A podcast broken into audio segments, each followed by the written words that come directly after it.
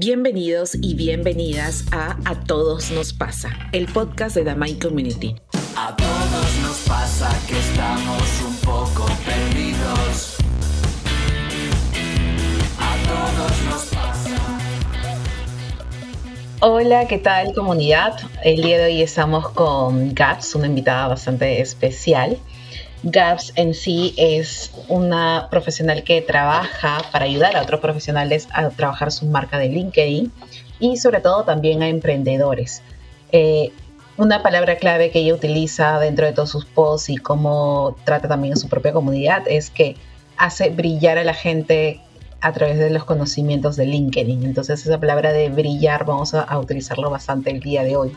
Entonces parte de ello, parte de su crecimiento de Gaps ha sido que tiene ahorita actualmente dos empresas, que es Postea y Plantage, que eh, actualmente ella está manejando y que moviliza a través de las redes sociales. Parte de ser invitada el día de hoy es porque también ella habla mucho sobre el cuidado de la salud mental.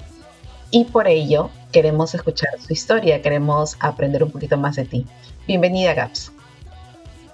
Gracias, Jessie. Muy feliz de estar contigo en esta nueva experiencia, en esta nueva comunidad que habla de lo más importante que tenemos, que es nosotros mismos, nuestra mente, cómo nos hablamos.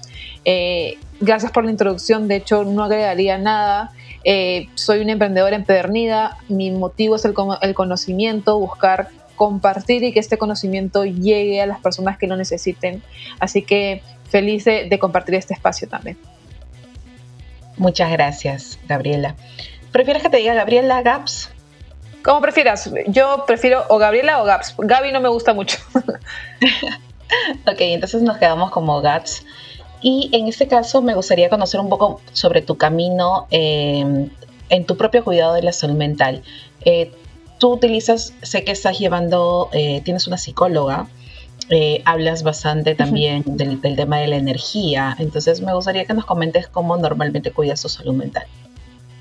Claro, de hecho, en mi caso, en mi familia no era muy común hablar de psicólogo, de salud mental. Me acuerdo de muy chiquita, mi abuela me decía, ¿para qué vas a ir al psicólogo si eso es de locos, que no sé qué?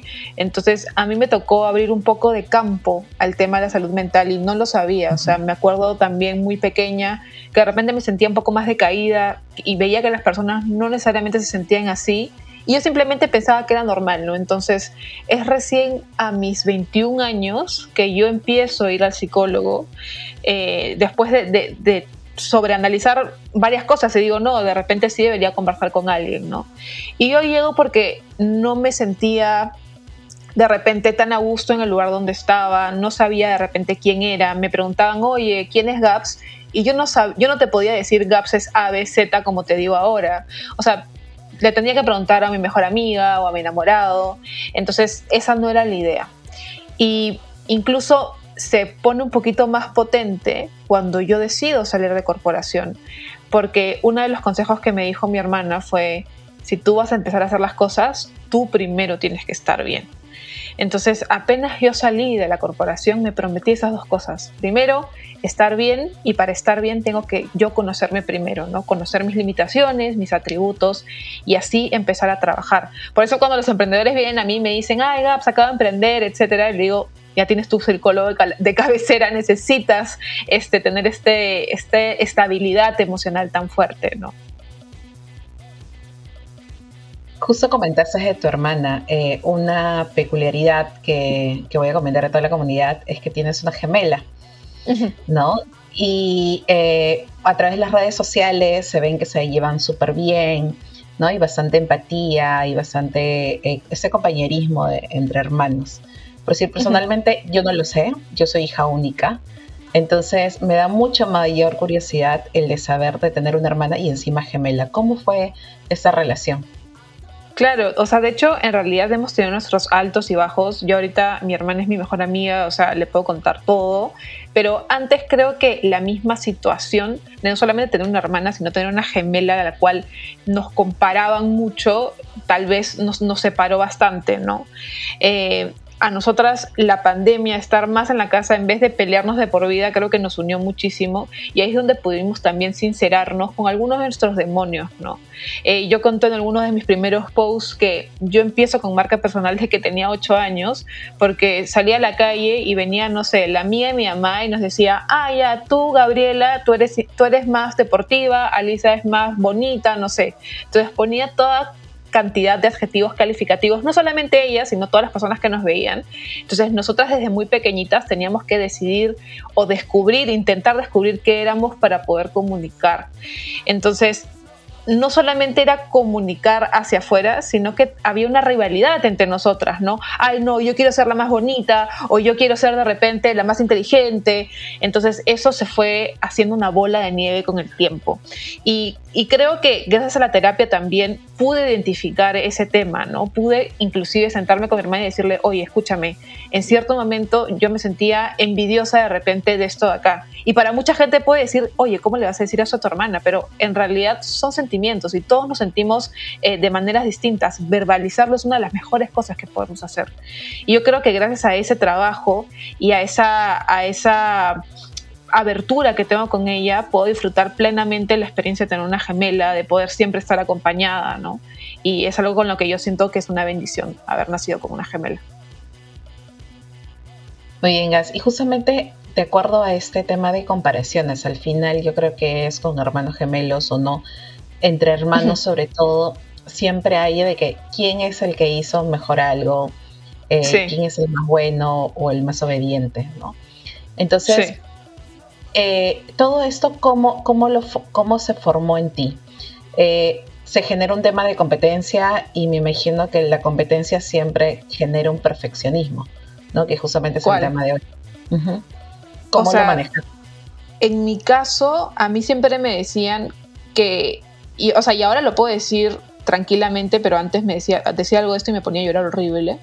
Pero a mí me decían siempre como, ah, no, la segunda, la menos inteligente, ah, sí, ella es creativa, pero ahí queda, o sea, se distrae mucho. Entonces, yo sentía que también debía hacer algo, ¿no? Que decía, oye, yo quiero que me reconozcan. Y ahí es donde empecé, o sea, ahora reconozco que fue mi primera equivocación porque yo estaba buscando el reconocimiento en los demás y no estaba poniendo el reconocimiento en mí. Entonces me forzaba mucho a hacer, no sé, la línea perfecta en el colegio, tratando de sacar 20 a cada rato y sacaba, no sé, un 19.5, me ponía a llorar. Entonces esa presión por querer ser reconocida me llevó a ser perfeccionista extrema, a autoexigirme muchísimo, a creer que la autoexigencia es el único camino a la excelencia.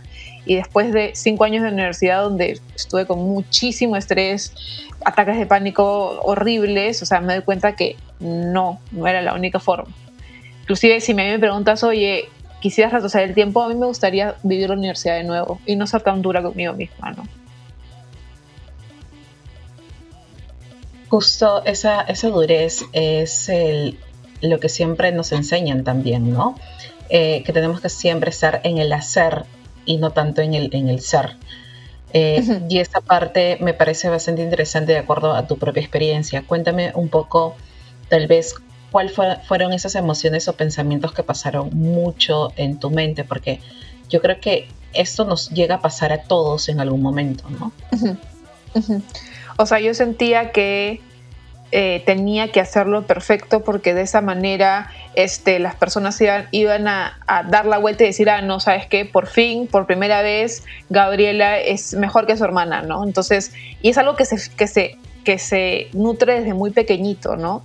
Que uno no se da cuenta porque no se lo lleva a preguntar, simplemente sigue girando la rueda como la del hámster y, en un momento ya cuando te paras dices, o sea, en realidad hacía todo eso simplemente porque quería que me diferencien de mi hermana eh, y, volteas y ves toda la cantidad de comportamientos, o sea, contigo misma de no salir con tus amigos, de quedarte a estudiar más, de sobreexigirte cuando no debes hacerlo, que en realidad es totalmente innecesario, ¿no? Pero en ese momento estás cegado, estás, estás como que, ah, quiero esta meta, ¿no? Mi meta siempre fue el tema de tener mucho reconocimiento académico. Eh, porque yo había descubierto que era algo que yo, en lo que yo sobresalía más que mi hermana. Entonces ahí fue donde le metí más balas, ¿no? O sea, dije, ya, si ya tengo esta pequeña ventaja, voy a aprovecharla al máximo.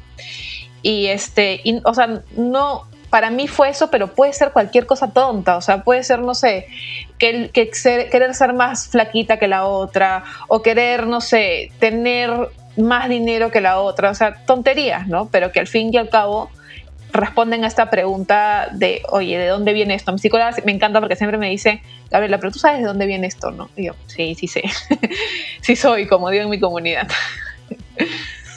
Justamente hablando de, de tu psicóloga, ¿qué o sea, ¿cuál fue ese hito donde te hizo decidir, no esa situación donde te hizo decidir pedir ayuda con algún profesional de la salud? Y si es la primera vez. En realidad, sí. Que llevas. O sea, no fue la primera vez.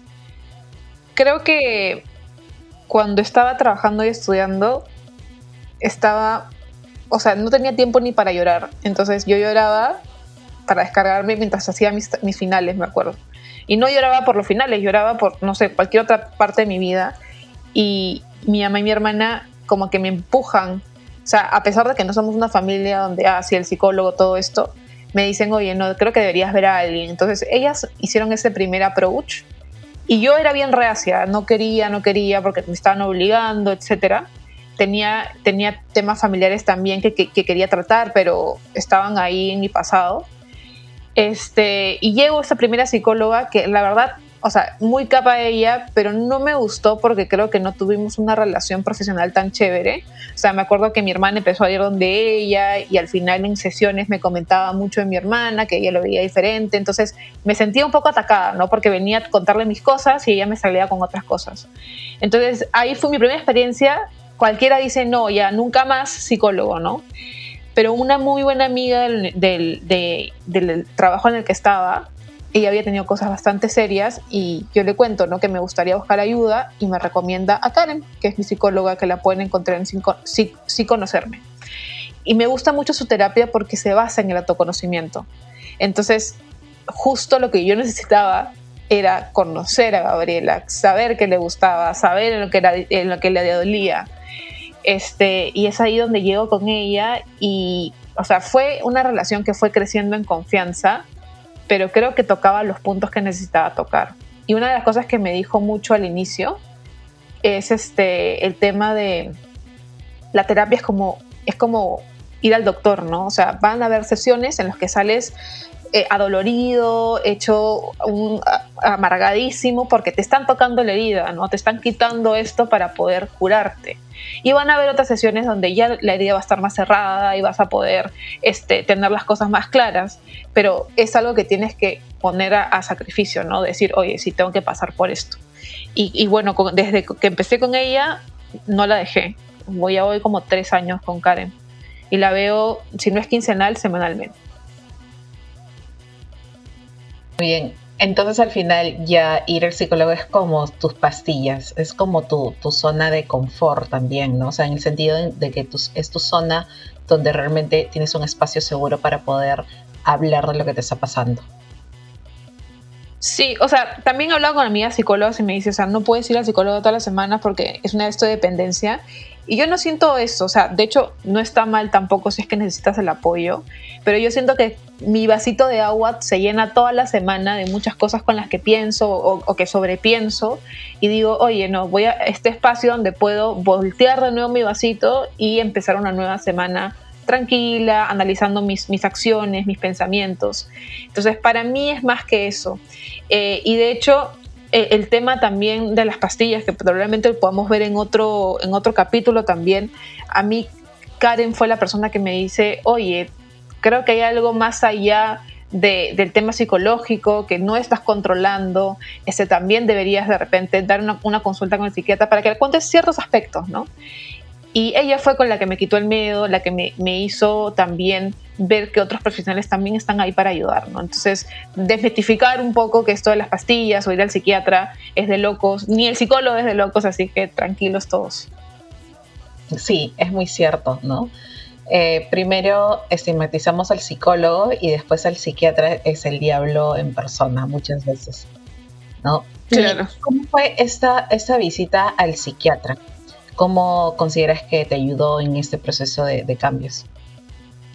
O sea, he pasado por momentos bastante fuertes en mi vida y, he ido a varios psiquiatras en ese sentido, ¿ya? Pero no quería ir a los psiquiatras porque generalmente yo llegaba, me daban, tómate esto, simplemente estás pensando mal las cosas. Es como cuando te, estás triste y tu amigo te dice no estés triste y es como que eso no hace ningún cambio. Ya, eso me pasaba con los psiquiatras, entonces yo había dejado de creer en ellos. Pero por otra amiga que me comenta acerca de su psiquiatra, digo, ok, le voy a dar una oportunidad. Y este psiquiatra, la verdad que yo lo adoro también porque me contó todas las, todo lo que tienes que hacer o qué efecto tiene tal pastilla o por qué se le dan. O sea, me dio tanta paz y tranquilidad de no solamente decirme, ay, ya tómate esto porque eso ya te va a calmar, sino que me dio todo el conocimiento de esto es por esto, porque necesitas esta regulación para esta parte. Entonces, creo que, que tenemos que también encontrar ese tipo de profesionales, ¿no? No solamente conformarnos con que, ay, ya te da esto y ya está, sino buscar y pedir un poco más porque al final y al cabo es, es una ayuda que necesitamos, ¿no? no es simplemente un dolor de cabeza, por así decir. Sí, eso es muy importante. Igual, cuando uno va, bueno, el psiquiatra es, es un médico, pero normalmente cuando tú vas a un médico por temas de salud física, eh, normalmente la mayoría de las personas que yo escucho es que es que el médico me dio esa medicación y siempre yo pregunto, pero ¿sabes para qué es? No, simplemente me lo dio. Y como es médico, lo sabe. Entonces, no es así. También es, es invitar a cuestionar con quienes nos estamos relacionando y sobre todo también a los profesionales. Eh, cuestionar en el sentido de para poder aprender también nosotros cómo va este proceso. Y Gaps, cuéntame. o sea, sí, sí, sí, dime Gaps. Iba, a coger una, cosita más. Diferencia entre el psicólogo, psiquiatra, más bien tú, Jessy, lo debes saber más que, más que de todas maneras. O sea, a mí mi psicóloga no me podía recetar pastillas, no me podía, o sea, porque simplemente está fuera de su espectro de conocimiento y no sabe cómo puede de repente impactar con otros antecedentes del, paciente. Entonces, ahí lo más certero es que pueda recomendar a un doctor que sí te explique todo este, este panorama este médico de la salud mental. Sí, eso es algo fundamental. Esa es una de las grandes diferencias, es el tema de la medicación. Eh, los tratamientos también pueden ser hasta similares a nivel psicológico, pero la medicación sí, por eso el psiquiatra es un médico, porque ha estudiado lo que decía la parte de la medicina humana. Y Gabs, ¿cuál ha sido uno de tus mejores aprendizajes en este camino? Creo que uno de los mejores aprendizajes ha sido el tema con el que iniciamos del, del perfeccionismo, de que muchas personas se jactan de que, ay, soy perfeccionista y es mi único defecto, pero en realidad ser perfeccionista oculta detrás un gran, gran dolor que es el tema de la autoexigencia en exceso, ¿no? Como lo decíamos al inicio, yo creía que la autoexigencia era el único camino hacia la excelencia. Y no pude haber estado equivocada porque cerré muchas oportunidades, no disfruté la etapa que quería disfrutar, eh, o sea, me molestaba conmigo misma inclusive, me autocastigaba, no necesariamente físicamente, pero decía, no, no vas a salir o no vas a hacer esto porque tienes que seguir trabajando, ¿no? Eh, y justo ahí Karen me hizo leer un, un, un, paper bien bonito que justo habla acerca de exigencia versus excelencia. Y era como, tú eres una persona de repente como un carrito, ¿no? Tú ni siquiera has armado el motor, pero ya le estás diciendo que vaya a 100 kilómetros por hora pero tu carro está por partes, o sea, ni siquiera lo has armado. Y ya te estás atrás como que gritando, oye, no, ¿sabes qué? Tienes que ir, avanzando, ¿no? Entonces, ¿qué tan importante es ahí parar y decir, oye, no, a esa persona que le está gritando, que probablemente sea tu voz interior, espérate un ratito, voy a armar mi motor tranquila, voy a prepararme, voy a montar el chasis y de ahí vamos a ir primero a 20, de ahí a 30 y de ahí iremos a 100 si quieres. Pero poco a poco, o sea, yo no había identificado que podía de repente pararle a esta, a esta vocecita gritona en tu cabeza, ¿no? Qué interesante. Eso creo que es uno de los mejores. Uno de los mejores aprendizajes. Qué interesante el, de darnos cuenta, ¿no? Y de tomar esa, esa conciencia de, poder, eh, que tenemos pasos para poder hacer. ¿Y cuáles son tus eh, tips que podrías dejar para bajar ese nivel de autoexigencia, ¿no? Porque el de haber estado más de 20 años metidos con esta creencia, en, tu caso, de, autoexigirse, del perfeccionismo, obviamente esto no se cambia de la noche a la mañana, ¿no? Cuéntanos esta, eh, esta parte de cómo ha, sido evolucionando en estos cambios. Sí, o sea, de hecho, creo que las, los dos consejos que más me llevo y que aún aplico porque, o sea, yo todavía identifico algunos comportamientos perfeccionistas o autoexigentes en mí. Los dos que me han aliviado más es el autoconocimiento, o sea, saber qué me funciona por ejemplo, no sé, si tengo reuniones importantes todo el día y tengo que terminar y entregar pendientes, o sea, sé que me funciona levantarme más temprano para yo estar tranquila y llegar feliz a las reuniones y tratar a los clientes de la mejor manera, sin estar de repente escuchándolos a la mitad y preocupándome por lo que tengo que hacer. Entonces, ese autoconocimiento me da a mí mucha libertad. Me, da como, ah, sé que cómo debo hacerlo porque así funciona y así voy a estar tranquila. Entonces me puedo levantar a las 5 de la mañana, no me interesa, pero la cosa es que me dé la tranquilidad que necesito. Ese es uno, conocerse, saber qué le funciona, qué no te funciona, atributos, tus debilidades. Y la otra que me funciona mucho es el tema de la flexibilidad. O sea, un autoexigente dice, no, ¿sabes qué? Tienes que hacer esto, el otro. Pero si te sientes mal y no quieres hacer ejercicio ese día, duerme más. O sea, si no te quieres levantar porque en realidad no querías este, de repente salir a comprar el pan, no sales, ¿me entiendes? Entonces, o mucha gente cuando empieza a comer sano también o hacer ejercicio dice, ay, no, hoy día no comí sano, la mañana voy a comer lechuga con apio, que no sé qué. Entonces, sí, o sea, ya comiste, mañana sigues con tu dieta normal, no tienes por qué castigarte, ¿no? Entonces, esa costumbre de, el autoexigente tiene mucho esa costumbre de, ah, ya, la cagué, perdón por el lenguaje, ya lo hice mal y ahora me tengo que castigar, ¿no? Y eso, eso se va mucho con la flexibilidad. Qué interesante, ¿no? Eh, y poder ser también, creo que, eh, entender también tus emociones, ¿no?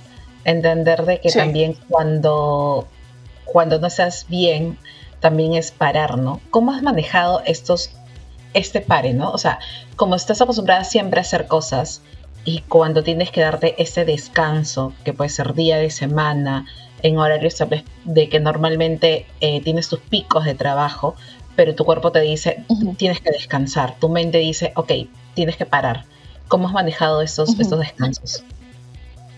De hecho, creo que la, la, flexibilidad me ha ayudado mucho acerca de eso porque yo cuando mm, me sentía mal, o sea, me, sentía mal conmigo misma de sentirme mal para no, para, me decía, me decía a mí misma, ah, no, es una excusa, no te sientes tan mal, puedes seguir trabajando, ¿me entiendes? Entonces es como, son, si analizas el diálogo interior, es como, oye, escucha tu cuerpo, te está diciendo que te siente mal, pero tu mente le dice, ah, no, ¿sabes qué? No importa, sigamos. Entonces, una cosa que me ayudó a separar eso es el tema de horas productivas versus horas activas. O sea, la cultura del trabajo nos dice que tenemos que estar ocho horas activas en el trabajo, pero en realidad en esas ocho horas activas, yo, o sea, puedo sacar lo que sacaría en dos horas productivas. Este, entonces, quitarme un poquito ese tema, y justo lo estaba leyendo en la semana laboral de cuatro horas, que es un libro interesante de Tim Ferriss, tiene 500 páginas, voy recién en la 250, pero te hace ver ese tema, ¿no? De quitarnos esos estigmas que muchas, muchas veces la sociedad nos pone encima y que simplemente por cumplir nos sobreexigimos, ¿no? Entonces, este, a mí me ha ayudado mucho, mucho eso, escuchar a mi cuerpo, saber si me siento mal, entender que me, me puedo sentir mal porque soy un humano, eh, parar si tengo que parar y, o sea, no te digo que me, sirve, que me funciona siempre, pero sí trato de darme los espacios. O sea, antes ni siquiera lo pensaba, ahora sí paro y me lo Si GAPS no hubiera llevado o no hubiera tomado la decisión de llevar terapia y hacer estos cambios en tu, vida, ¿qué hubiera sido eh, GAPS ahora? O sea, no, no, sé quién sería GAPS ahorita, no sé dónde estaría, no sé si estaría acá, o sea, creo que, que el GAPS de hace tres años estaba dentro de una burbuja que sentía que se estaba haciendo muy pequeña para ella. Y que eh, y para, y para ella esa burbuja era lo único que conocía. Entonces, ahora es totalmente otra GAPS. O sea, no me reconozco. Yo siempre que tengo sesiones con psicóloga, le digo mis logros, ¿no? Es como, oye, la GAPS de hace dos años no hubiera podido hacer esto. O sea, la GAPS de hace dos años hubiera estado hecha bolita y llorando. Y la GAPS de ahora está tomándolo demasiado fresh y tranquila. Entonces, esas mini palmaditas en el hombro, esos mini reconocimientos a mí también me ayudan a ver cómo era antes y cómo se manejan las cosas ahora. Eh, pero no, no, sé, o sea, no sé qué estaría haciendo. Definitivamente nada de lo que ven ahora. O sea, siempre lo digo en historias, la GAPS que ven hoy día no sería la GAPS que, la, que ven ahora si es que no hubiera ido a terapia. ¿Y qué le dirías a tu niña de 5 años? Wow, eso es fuerte. ¿Qué le diría a mi niña de 5 años? Le diría que que aunque el trauma que esté viviendo estas comparaciones, aunque para muchos no parezcan fuertes, es válido que se sienta de esa manera y que esa validez no quita que se pueda conversar, ¿no? O sea, creo que eran temas que simplemente no se tocaban porque, ah, ¿por qué tendría que estar este, envidiosa de la hermana? ¿O por qué las tendrían que comparar? ¿Por qué eso debería afectarle? O sea, validaría más que nada cómo se siente, le escucharía y lo que le diría sería el tema de que no ponga el reconocimiento en los demás, que la única persona que interesa que reconozca es ella misma. Y si ella está feliz y hace las cosas con, bajo ese reconocimiento propio, después el reconocimiento de los demás va a venir. Entonces no, no le diría que cambie ese enfoque. Muy bien, Gats. Y ya para poder ir terminando, me gustaría saber si deseas compartir algo más para la comunidad, ¿no? Porque este viaje de poder eh, manejar el perfeccionismo y esa autoexigencia eh, no es fácil y creo que a todos nos ha pasado en algún momento de nuestras vidas. Sí, eh, lo que me gustaría es que, o sea, no les voy a decir que vayan al psicólogo si es que no quieren, pero una de las cosas del exigente y perfeccionista es el diálogo interior y muchas veces pueden creer, o sea, les diría que paren un ratito que escuchen ese diálogo, cómo se tratan ustedes. También se pueden dar cuenta cuando, por ejemplo, estás haciendo algo y te llaman, cómo volteas, cómo reaccionas, reaccionas agresivamente. O sea, en esa reacción puedes ver cómo es que tú te tratas a ti mismo. Y si no te gusta, no estás de acuerdo, eh, es momento de hacer un cambio, ¿no? O sea, darle, darle poder a la voz no mandona dentro tuyo, sino a la voz humana. Eh, y, ir poco a poco, ¿no? es, un proceso, no es de la noche a la mañana. Muy bien, Caps. Eh, bueno, la comunidad te los invito también de que este tema es hablar sobre el perfeccionismo, pero también nos gustaría que compartan sus, sus historias, que este capítulo, episodio van a salir más o menos a finales de mayo, así que esperamos leer sus historias del perfeccionismo. Y Gap seguro que por ahí nos, nos regalará un en vivo para poder escuchar sus historias y también ver algunos consejos adicionales en ese en vivo. Gracias, Gaps. Claro, claro que sí. A ti, Jessy. Gracias, comunidad. Estamos hasta la próxima.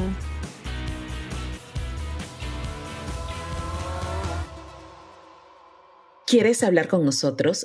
Escríbenos a todos nos pasa arroba damaiCommunity.com para compartir tus experiencias con nuestra comunidad. Escúchanos en Spotify, Apple Podcast y Google Podcast.